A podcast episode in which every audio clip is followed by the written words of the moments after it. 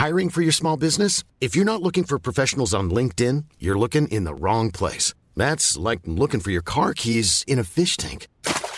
LinkedIn helps you hire professionals you can't find anywhere else, even those who aren't actively searching for a new job but might be open to the perfect role. In a given month, over 70% of LinkedIn users don't even visit other leading job sites. So start looking in the right place. With LinkedIn, you can hire professionals like a professional. Post your free job on linkedin.com slash people today.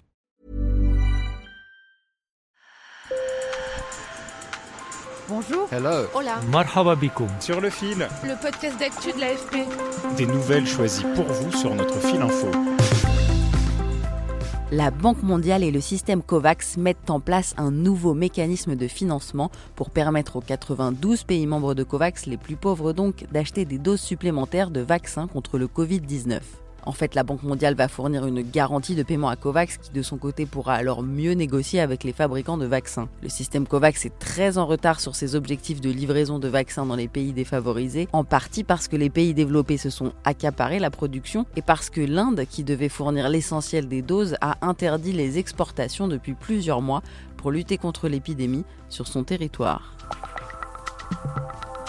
Facebook veut sa part du gâteau de la réalité virtuelle. Le groupe lance une équipe dédiée au métaverse, c'est-à-dire un cyberespace parallèle à la réalité physique où une communauté de personnes peuvent interagir sous forme d'avatar. Un concept de science-fiction qui existe déjà pour certaines communautés liées à des jeux vidéo, notamment Fortnite. Pour Mark Zuckerberg, le fondateur de Facebook, le métaverse, c'est le futur. Il dit carrément que ce sera le successeur de l'Internet mobile.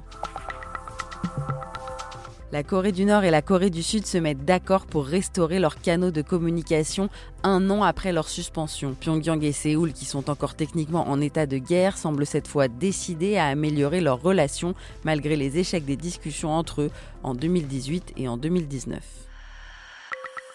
Sur le fil. Aujourd'hui, mardi 27 juillet, on fête les Nathalie et Emmanuel Macron est toujours à Papette, en Polynésie française, où il fait 27 degrés pour 72% d'humidité. Pour plus de ce genre d'infos, pensez à vous abonner à Sur le fil, le podcast d'actu qui vous étonne. Restez avec nous après le reportage, on écoutera le carnet de bord des JO d'Emmanuel Pionnier, le chef du service des sports de l'AFP qui nous parle depuis Tokyo. Le festival officiel d'Avignon s'est terminé ce week-end, mais sur place, les spectacles continuent jusqu'à la fin de la semaine. J'ai demandé à une comédienne, Claire Boiniche, habituée de cet événement, l'un des plus gros festivals de théâtre au monde, de me raconter comment ça se passe pour elle. Moi, je kiffe de ouf. Je suis trop contente de jouer. Je suis trop contente d'aller au théâtre, d'être au contact de personnes. En fait, ça m'a beaucoup manqué. Il y a quand même un esprit de fête. Y il y a un besoin d'être au contact des autres. Ça reste le festival d'Avignon, quoi. Pourtant, ce n'était pas un festival comme les autres. Centre de dépistage, aération des salles et distribution d'autotests, le Covid est encore dans toutes les têtes. En fait, il y a à la fois quelque chose de- d'hyper positif. Il y a beaucoup de gens, en fait, qui ont hyper envie de retourner au théâtre. euh, euh, de voir euh, des gens euh. et en même temps il y a aussi cet aspect bah forcément de tension même si moi franchement je m'attendais à pire je trouve que bah voilà c'est quand même un constat il y a moins de spectacles il y a moins de il y a moins de monde Alors, bonne surprise, 80% des sièges ont trouvé spectateurs, même si l'arrivée du pass sanitaire courant juillet a bousculé le festival. c'est quasiment tous les jours en fait les conversations autour de ça. Ah, ça va? Ah, bah depuis le pass sanitaire. Ah, bah oui. Ah, bah pff, de gens dans la salle. Ah, bah oui. euh, C'est très souvent, euh, très souvent euh, comme ça, quoi. C'est très très compliqué cette histoire parce qu'en fait, moi je suis personne pour dire aux gens vaccinez-vous pour venir me voir jouer. C'est absurde, quoi.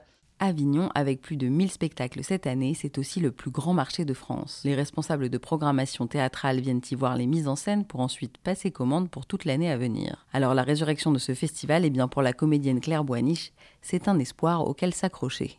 Aujourd'hui, je suis vraiment dans la joie et dans l'excitation, euh, mais juste ça, de me dire, ok, bah, j'espère que ça sera pas qu'une parenthèse. Je le souhaite vraiment. Enfin, j'espère vraiment que on va trouver des solutions et, continuer à, pouvoir jouer et, et retourner au théâtre parce qu'en fait, moi, j'adore être spectatrice et avant même de, enfin, je veux dire, de, de jouer, de faire mon métier, je veux aller au théâtre, quoi.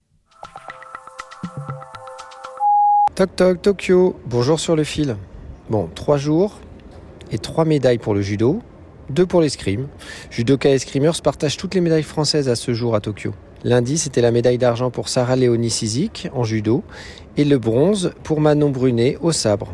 et encore quelques espoirs avec notamment Clarisse Agbenienou et surtout la start Eddie Riner. Bon, c'est pas non plus une surprise, hein. ces deux disciplines sont d'ailleurs de grands pourvoyeurs de podium pour la France. L'escrime est même le sport numéro 1 avec 120 médailles remportées devant le cyclisme. En judo, la France reste tout de même très très loin du Japon.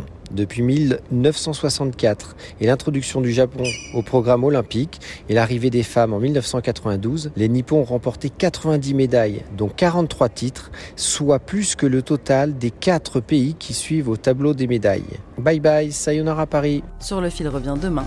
Bonne journée.